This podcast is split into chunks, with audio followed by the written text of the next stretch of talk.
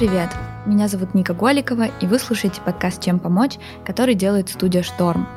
В этом подкасте мы говорим о том, какие социальные проблемы сегодня есть в нашей стране и как их решают неравнодушные люди и некоммерческие организации. Чем помочь? Одна из главных тем благотворительности – это помощь детям с опытом сиротства и детям с особенностями развития – до 18 лет они находятся в детских домах и интернатах.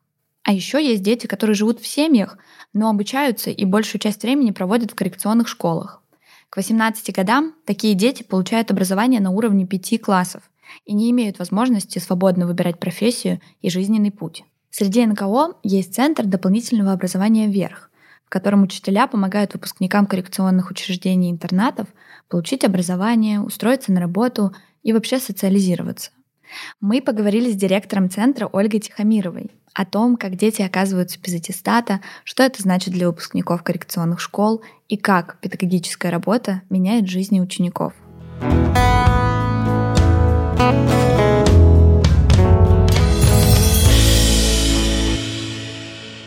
А вот если не вы, то по факту ребята остаются, ну, как бы сами по себе. То есть, если не благотворительность, то что происходит с детьми? Ну, во-первых, ну, ребята выходят и тоже, вы знаете наверняка, что большая дискуссия есть в НКО да, про льготы, которые получают ребята, и про то, насколько эти льготы мотивируют или демотивируют. Угу. И это прям как бы тема ну, не закрытая. Да? да, и мне кажется, это очень много да, обсуждается. Конечно. Что... И у всех да, там свои объяснения. Да? Ну, ребята получают квартиру в Москве.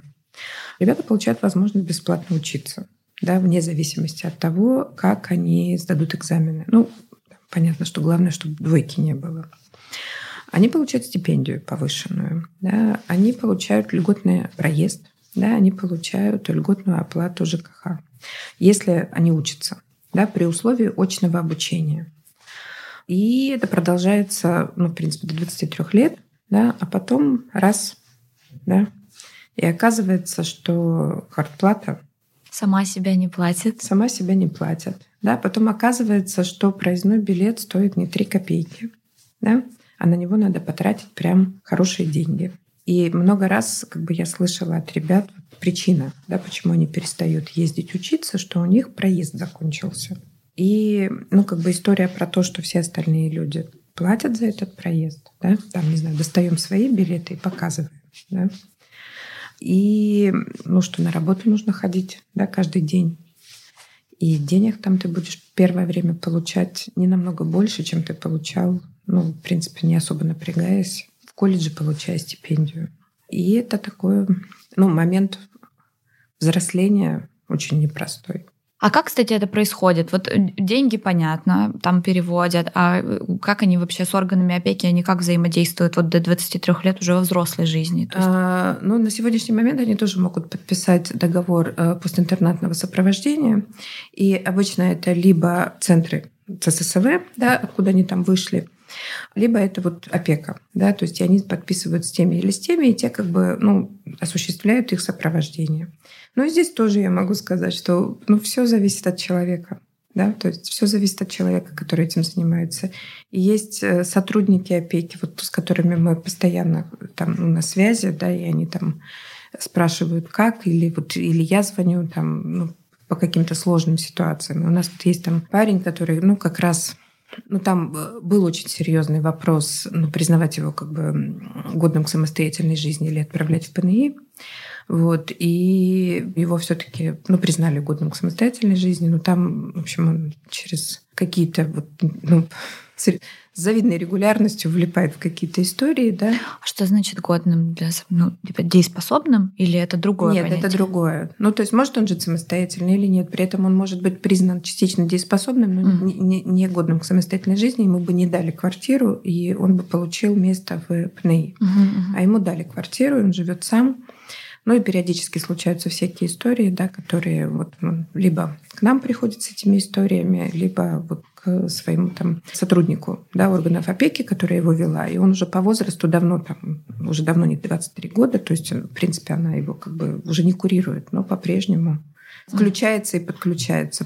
Ну, я уже не говорю про ну, существование ребят в учреждениях, когда, ну, тоже ну, сейчас тоже очень много как бы говорят про подарки, да, то есть э, про это еще 20 лет назад говорили, да, поэтому вот сейчас все как бы осознали, но при этом тоже есть такой крен, да. Угу. Но, но мы же все равно своим близким дарим подарки, да, и это вполне человеческое чувство, да, подарить подарок. И, ну, особенно если ты видишь, что кому-то, ну, не очень хорошо, да, ты первым делом, ну, стараешься, ну, как бы чем-то это компенсировать. Вы наверняка знаете, что накануне праздников во многие детские дома приезжают благотворители, которые привозят подарки, устраивают шумные мероприятия и уделяют детям много внимания. Сейчас разные НКО спорят о том, насколько этот опыт может быть травмирующим для ребенка. Во-первых, у детей появляется надежда на то, что кто-то может забрать их в семью. А во-вторых, они привыкают к тому, что подарки и внимание достаются им просто так, и часто это знание они переносят с собой во взрослую жизнь. Поэтому такие приезды могут нарушать представление ребенка о том, как устроен реальный мир – а вот, а что делать с этой ситуацией? Ну, то есть там, да, вот есть люди, которые говорят, не надо все вот это давать, но в обратном случае он просто 18 лет останется или в 16 лет останется наедине с этой взрослой жизнью и точно так же столкнется с тем, что он, ну, просто там элементарно, да, не может в метро доехать куда-то. Вот чего не хватает, э, чтобы... Ну, человеческих отношений. То есть понятно, что за каждым подарком ну, должен быть человек да, и что это подарок, вот, ну, не что-то там упавшее, да, с неба непонятно от кого, а это история человеческих отношений, да, это, конечно, э, наставничество. А вот во взрослой жизни, вот в эти 23, когда ты попадаешь? Ну, конечно, хорошо, когда есть кто-то, да, ну, можно посоветоваться. Угу. При этом здесь тоже же отдельная еще совершенно история про манипуляцию. Да, то есть, ну, опять-таки, у ребят есть ресурс ну, квартира, которой можно пользоваться.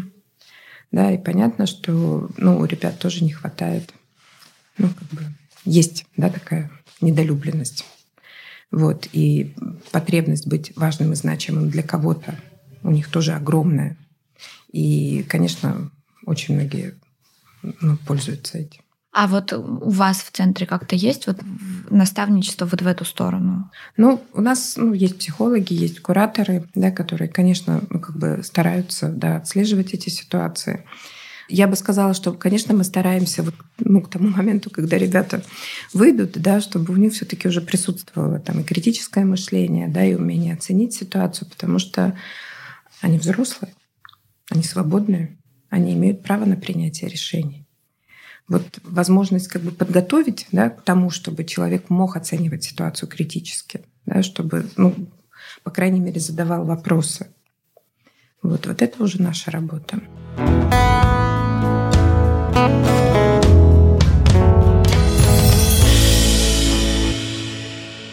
Центр «Верх» — это некоммерческий учебный центр в Москве на Савинской набережной. Прийти туда может любой человек, которому нужно подтянуть знания, чтобы сдать экзамен, получить аттестат и поступить в университет, колледж или просто пойти работать по профессии, которая ему интересна. Я помню, я сидела, разговаривала с эм, своим первым учеником в этой организации, и вот я слушала, он как раз рассказывал да, о том, что вот он выпустился из коррекционной э, интерната, что у него четыре класса образования, и что он очень хотел учиться и он очень хотел учиться. И он ходил по вечерним школам. Но опять-таки, это история вот конца 90-х, начала 2000-х. И вот он ходил по э, вечерним школам, пытался поступить куда-то в школу, но в школу брали формально в седьмой класс. Ну, то ли в седьмой, то ли в восьмой. Я прошу прощения, может быть, я немножко путаю, не помню. А у него было личное дело, где было написано, что он окончил ну, 9 классов школы восьмого вида, который на тот момент приравнивался к четырем классам. И его не брали никуда да, потому что у него вот этот зазор, да, который, ну, с такой бюрократической точки зрения не преодолеть. Вот, и я могу сказать, что я сидела, вот с ним разговаривала, и вот за всеми его, он очень позитивный, он очень такой, вот я туда, вот, вот я узнал, что есть эта школа, ну вот э, центр, я так благодарен, вот, что мы там занимаемся. Да. Ну и фактически э, с ним тогда занимались учителя и подготовили его к тому, что он смог поступить э, в школу, сдав экзамены, ну вот на уровень там седьмого или восьмого класса. И его приняли в вечернюю школу, и потом он там еще поучился и смог сдать экзамены, получил аттестаты. Если говорить вот конкретно о нем, он потом получил аттестат за 11 классов, закончил вуз и работает юристом. Да, то есть, ну, он не будет, да, Кони, но он э, может быть помощником, да, Кони он может выполнять, ну, совсем другую работу, да, и, соответственно, выйти, да, на совершенно другое качество жизни. Чтобы разобраться немного, сколько, получается, ему было лет, когда вот он выпустился из коррекционного интерната? Ну, лет мы 18. 18. И он закончил по той логике 9 классов. Но это школа восьмого вида, угу. да, то есть коррекционная, откуда выходят ребята с коррекционным образованием. Мы когда готовились к этому интервью, читала я статьи, где вот говорили о том, что очень часто по ошибке попадают дети в коррекционные школы. Как это вообще происходит? Почему происходит так, что дети, которые могут учиться в обычных школах абсолютно спокойно попадают туда. А почему попадают? Ну, плохо учится, плохо ведет себя. Ребенок замкнут, там ребенок молчал. Попали в коррекционную школу. В принципе, очень комфортно. Да, небольшие классы, лояльные учителя. Особенно если у ребенка нет там больших каких-то ментальных, интеллектуальных проблем, да, то он быстро становится отличником и прекрасно учится. И ну, потом получает свидетельство об окончании школы восьмого вида и понимает, что с этим свидетельством он может пойти учиться в несколько колледжей на несколько специальностей. И все. Угу. Вот, и больше никуда. И здесь уже очень много зависит от самих ребят. Вот э, готовы они с этой ситуацией мириться, не готовы они с этой ситуацией мириться. Но они идут и учатся.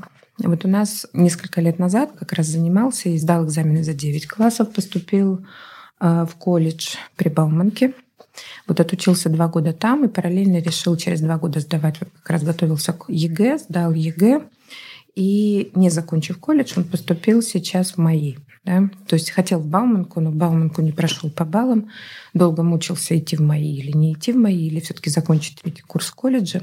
И, соответственно, пошел все-таки, ну, мы с ним тоже говорили, и я говорю, все-таки мне кажется, что МАИ — это новая ступень. Ну, но это твое решение. И в какой-то момент, вот занимаясь с ним, как учитель истории, да, и как-то мы с ним остались одни, там другие ребята вышли, и я говорю, Саша, ну как ты попал в коррекционную школу? Ну прям, ну, он говорит, я себя очень плохо вел. Ну там тоже была история, погиб папа, да, там семейная была драма. Вот, и он говорит, я себя очень плохо вел. Ну, я сама учитель, я говорю, я не понимаю. Ну вот насколько себя нужно плохо вести да, для того, чтобы оказаться в коррекционной школе. Но он, правда, тоже мне говорит, вы не представляете, как я себя плохо вел.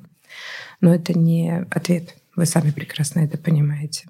Но вы вот сейчас рассказали две истории, и они все про людей, у которых была мотивация. Ну, то есть они уже сами хотели идти.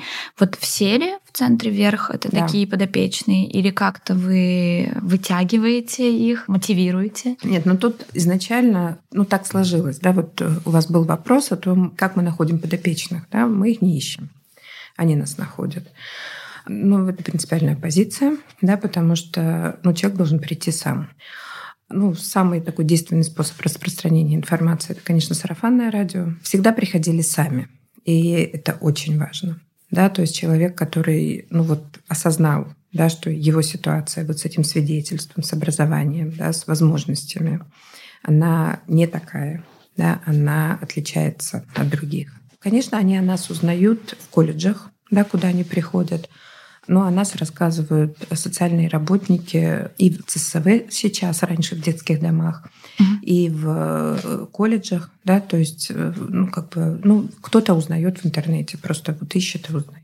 Получается, это люди вообще самого разного возраста могут да. быть. От 16, ну, есть у нас, скажем так, и 35, и там под 40, да, но основная масса это, конечно, 18-22. А вот вы сказали про то, что стали приходить дети, которые из семей. Что это за дети? Как они о вас узнали, почему они... Ну, точно так же, точно так же. Кто-то, заканчивая коррекционную школу, задается вопросом, ну, тут могут быть какая-то инициатива исходить от родителей, а может быть, от самих ребят, да, и, ну, это э, ребята, которые, ну, тоже, да, вот какой-то волею там, не знаю, какие, стечения каких обстоятельств оказались в коррекционных школах, ну, вот, э, закончили их и хотят учиться дальше. Да, есть малообеспеченные, да, то есть те, которые, ну, в принципе, ну, есть форма, да, сегодня самообразования, и ребята, которые учатся у нас, они как раз когда мы видим, что они готовы к экзаменам, да, они подают заявление в школу на сдачу аттестации, на прохождение аттестации, как находящиеся на самообразовании. Да, но мы понимаем, что ну, кто-то может нанять репетиторов, да, и, соответственно, пройти вот эту историю самостоятельно, без нас, да, кто-то не может да, и, соответственно, вот они приходят к нам. Это многодетные семьи, да, это семьи с какой-то потерей, да, то есть неполная, ну, часто бывает неполная семья, да, с, те, кто с бабушками живет. Как вы их учите? Вы как бы заменяете им школу, которой не было, или это все-таки другой формат и другая программа, все другое? Ну, ребята называют это вечеркой. Да, то есть и я с этим как-то пытаюсь бороться, когда там звонит телефон, да, и ну, когда я поднимаю трубку и говорят, это вечерняя школа, я подпрыгиваю и говорю, нет, это центр дополнительного образования и так далее, и так далее. Ну, потому что понятно, что термин «школа» там накладывает определенные обязательства. Но по сути своей, да, да, то есть у нас ребята занимаются ну, по группам. Ну, есть расписание. Ребята занимаются да, по программам дополнительного образования, по общеобразовательным предметам. Ну, если ребята могут заниматься в группе, ну, это одна история. Если мы видим, что возникают какие-то там ситуации, что человек, ну, в силу разных причин, да, и понятно, что эти причины рассматриваются там на кураторских советах, он не может заниматься с группой, ну, мы тоже тогда принимаем решение, разрабатываем для него какую-то индивидуальную историю, соответственно, ну, как бы помогают. Вот у нас, опять-таки, вот есть один юноша, который уже несколько лет ходит к нам заниматься, и при этом он работает, и работа у него начинается очень рано. Он приходит к нам на занятия к 4 к 5 часам, немножко опаздывает чуть-чуть, да, заходит, садится, он там снимает куртку, достает тетрадки и засыпает. Вот ты смотришь на него спящего и понимаешь, что ну, будить рука не поднимается, да, человек действительно устал. При этом смысл, что он спит здесь, ну, совершенно никакого, да, то есть ну, для него бесполезно, он не усваивает материал, не может пройти. Ну вот, в общем, мы сейчас, ну вот с этого года решили, что он будет заниматься индивидуально, да, поэтому ну, у него вот индивидуальная подготовка по всем предметам к экзамену. В год в центре проходит обучение около 400 человек. Из них 150 ходят в образовательный центр в Москве 5 или 6 дней в неделю. В среднем для подготовки к сдаче экзаменов у воспитанников центра уходит где-то от 3 до 5 лет. В 2020 году больше 20 выпускников поступили в колледжи или вузы и продолжают обучение там. Мы очень много лет располагались в здании англиканской церкви вот на Вознесенском переулке. Церковь бесплатно нам предоставляла помещение. Ну и там тоже история, что как бы настоятель этой церкви сам был сирота, и у него это все очень отзывалось. И у него была такая речь, которую он произносил про чудеса, да, которые происходят. И мы действительно, когда описываем там, результаты деятельности, ну и понятно, что нам тоже надо считать, да, у нас мониторинги, у нас там оценка социального воздействия, но вот нам как-то очень близко было всегда да, описывать результаты того, что мы делаем, вот в категориях чудесного. Потому что, ну, действительно, изменения, которые происходят с ребятами, вот они описываются вот так. Потому что, ну, 3-4 года очень напряженной интеллектуальной деятельности очень меняют человека. Правда, приходят ребята с одними как бы лицами и с одной осанкой, да, и уходят вот с другими лицами, с другой осанкой. И я сама это преображение просто обожаю. И оно, конечно, ну, как скажем, оно накапливается медленно. Но вот этот вот какой-то качественный скачок происходит вот в тот момент, когда ребята приносят аттестаты за 9 классов. Угу. То есть, понимаете, вот, вот, вот, вот этот аттестат в руках, и ты понимаешь, что вот у тебя прям вот как мультики, да, вот у тебя вот те же как бы, да, вот черты лица, там, та же, ну, те параметры фигуры, да, вот они вот, вот как-то раз и на глазах перестроились, да, и вот совсем другой человек. А есть э, какой-то отбор в центр? Или вы берете абсолютно всех, кто приходит? Ну, практически да. Конечно, у нас должно быть да, по ну, всем нашим уставным документам совпадение целевой аудитории. Но мы в этом году, ну, как бы сделали лист ожидания, потому что, ну, прям очень много ребят пришло, то есть прям совсем уже не помещались. Но практически всегда берем всех, кто приходит, кто ну, попадает. А я еще знаю, что вы обучаете детей из ПНИ, которые как бы признаны необучаемыми. Или ну, я как раз вот сказала, общеобразовательная, коррекционная.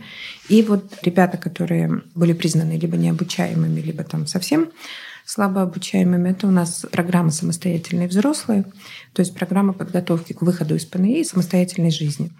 Чему вы там обучаете их? Ну, с одной стороны, тоже, да, читать, писать, э, считать, да, уметь посчитать сдачу в магазине, да, и понять, сколько где чего платить. Уметь прочитать станцию метро, да, чтобы знать, куда тебе ехать. Ну, тоже один наш студент пришел и сказал, что он, ну вот для него такой победой было, да, то есть то, что он сам стал снимать деньги в банкомате, ну, которые ему приходят в виде пенсии. До этого он не мог этого делать. Потом он у нас там одно время там убирался, да, ну, как бы работал. И в те дни, когда он убирался, я приходила, и он первым делом шел, нес мне журнал, где он сам писал, да, вот какой кабинет он помыл, там, и против каждого кабинета подпись стояла, да, и вот он смотрел, вот. И я сидела, обязательно смотрела, спрашивала, ну, каком виде там кабинет ребята оставляют, надо ли их там как-то поругать. И мы договаривались с ними, что он пойдет поговорить с ребятами, там, где было очень грязно особенно. Вот. И ну, это, конечно, ну, другое самоощущение. А кто преподает в центре? Это просто учителя или это, не знаю, психологическим образованием? Нет, ну это учителя, профессионалы да, в своем предмете. Угу. Я не могу сказать, э, ну вот выделить, да, что для нас важнее, там вот ценностная история, да, или профессиональные знания. Да, то есть одно без другого невозможно. Потому что и с точки зрения там, знания своего предмета ты должен быть готов в любой момент ответить на абсолютно любой вопрос потому что ты никогда не знаешь, э, с какой вот ситуацией незнания ты столкнешься. И для тебя, ну, кажется, что ты уже там много работал и все знаешь, и вдруг какой-нибудь вопрос, и мы тоже как бы стараемся ребят, ну, один из таких очень важных моментов в нашем образовании — научить их задавать вопросы, научить их сознаваться в том, что они чего-то не знают, а не молчать, ну, как бы и, и не кивать, да, потому что им все время стыдно там сказать. Ну и когда вот они задают вопросы, да, вот ты в какой-то момент думаешь, ну как, вот, ну вот, ну вот как, да, вот, вот, вот где, вот в каком ну, классе ему вообще про это не рассказали, да, то есть, а ты понимаешь, что вот у человека вот тут вот дырка, да, и вокруг, ну как бы, ну, он тоже не понимает, про что идет речь. Не так давно да, у меня была история с девушкой, которая из общеобразовательной школы пришла к нам, э, занималась э, по отдельным предметам для поступления в ВУЗ, поступила в ВУЗ, и там у нее уже возникли вот сложности с историей. И мы занимались там, и она такая вот все время расскажите, расскажите, расскажите. И я в какой-то момент прям думаю, лентяйка. Ну вот, вот просто, ну понятно, что вот готовое знание, да, то есть и ну, неправильно. Как раз это было вот, ну, там, в пандемию, да, она мне там написала, что у них там семинар. Я была очень занята, и я быстренько ей там нашла ну, вот эти вот уроки в интернете по этим темам и сбросила. Причем такие хорошие, да, там и карта, и стрелочки, и все рассказывают, как и что. И она буквально там через несколько минут мне пишет, я ничего не понимаю. Я уже чувствую, что я завожусь, да. Говорю, что ты не понимаешь? Она говорит, ничего не понимаю. Я говорю, ладно, я закрываю все свои таблицы, открываю эту презентацию, да, и говорю, давай слушать вместе, и ты мне будешь рассказывать, что мы не понимаем. Ну и вот проходит какое-то там предложение да, про начало 20 века и про борьбу за колонии. И я говорю, что такое колонии? И она мне как бы отвечает, и при этом я слышу, что она гуглит. И получается, что она мне произносит фразу, и видно, у нее открывается картинка, которую она прочитывает, ну, практически ну, одновременно. И вот она мне говорит, ну, насколько я понимаю, это одиноко стоящие башни. И вот теперь скажите, что может человек понять, почему началась Первая мировая война, да, если она 20 минут слушает текст про колонии и думает, что это одиноко стоящие башни. Конечно, мозг взорвется. Угу. И при этом, ну, понятно, что она знает, да, что, ну, можно посмотреть, ну, в словаре там это слово, но, ну, и понятно, что все равно, да. А вы сейчас преподаете да. или преподаете? Да, я очень. Часто? Ну, три раза в неделю, по-моему, точно, а то и четыре.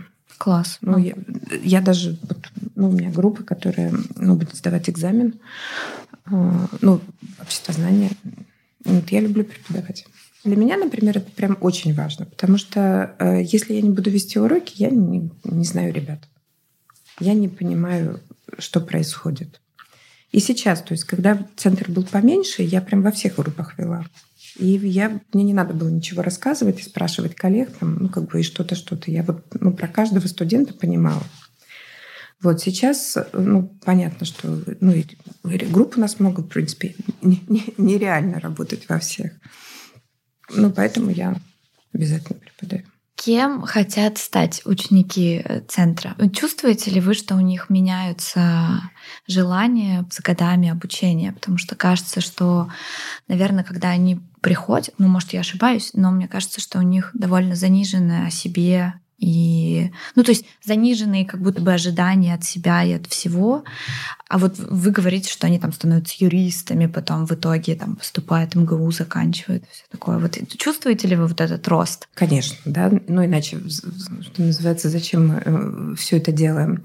Ну и потом тут тоже очень важно, понимаете, ну, я бы даже говорила э, не только о профессиональных мечтах, а в принципе о мечтах, да. Мы же тоже понимаем, что вот что такое горизонт у человека, от чего он зависит.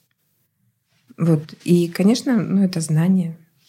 Это знание. Да, это как вот про точку, как я не знаю, да, и там, ну, окружность, да, чего я не знаю. Ну, ребят, э, помимо образовательной программы, у нас есть программа профи, ну, как бы, ну, про трудоустройство, профориентацию и все остальное. И на профи у нас приходят, ну, все кто угодно может прийти, в принципе, рассказать о своей профессии.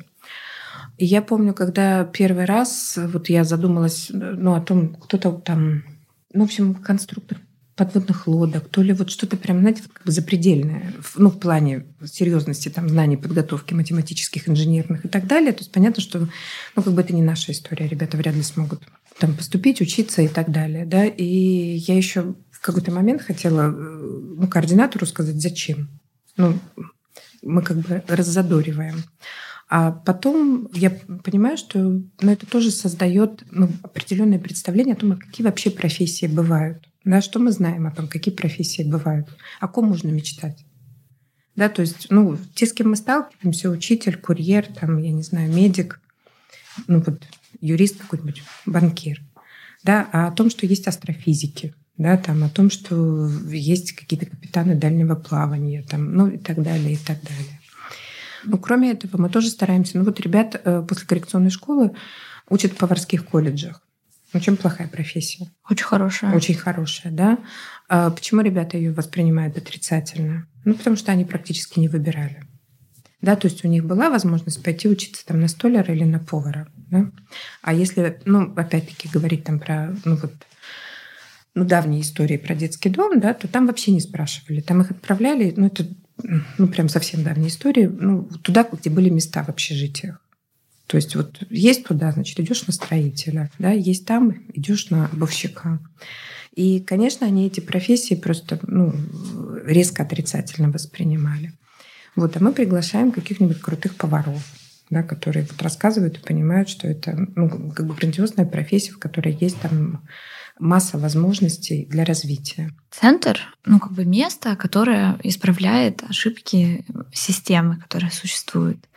Ну это философский, конечно, вопрос, но почему нельзя вот то, что вы даете детям в центре, почему нельзя это делать в интернате, в коррекционных школах? Почему вот э, за столько лет система не, не справилась, не усовершенствовалась? Не знаю, правда. Не знаю. При всем при том, что мы ну, видим как бы и открытость. Да? Ну, Хотя, может быть, э, все-таки к нам приходят взрослые люди, да, и мы говорим, ты ответственен, да, ты свободен, да, но ты ответственен.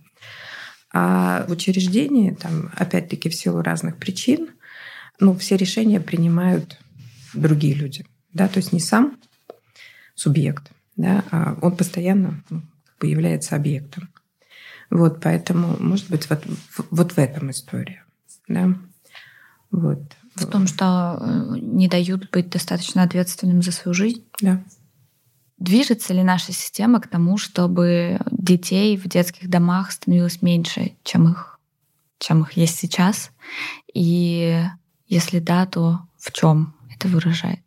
Ну, однозначно движется ну, начиная от того, что, ну, там, про открытость системы, да, про возможность там волонтеров заходить там и НКО заходить там в учреждения, и, ну, как бы как э, директора взаимодействуют с, ну, некоммерческими, с общественными организациями.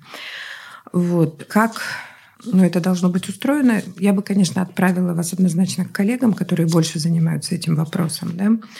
Но история, ну, как бы со стороны, да, когда к нам приходят ребята, которые как бы побывали в приемных семьях и имеют опыт возвратов, да, и имеют опыт повторных размещений в семьи, поэтому ну, как-то, понимаете, эта система должна существовать, ну, вот с ценностью, ну, вот во главе угла должна быть ценность каждого ребенка и каждой жизни, да, а не цифры отчетов. А у нас, к сожалению, вот если сказали, ну, как бы всех в семью, да, то, соответственно, всех в семью.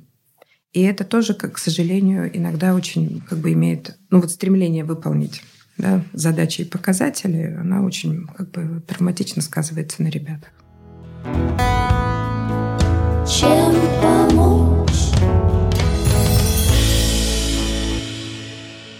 Вы слушали подкаст «Чем помочь» в студии «Шторм». Если вам понравился этот выпуск, оставляйте оценки и отзывы и слушайте нас во всех удобных подкаст-плеерах в Google подкастах, в Яндекс Музыке, в Apple подкастах и на Кастбоксе.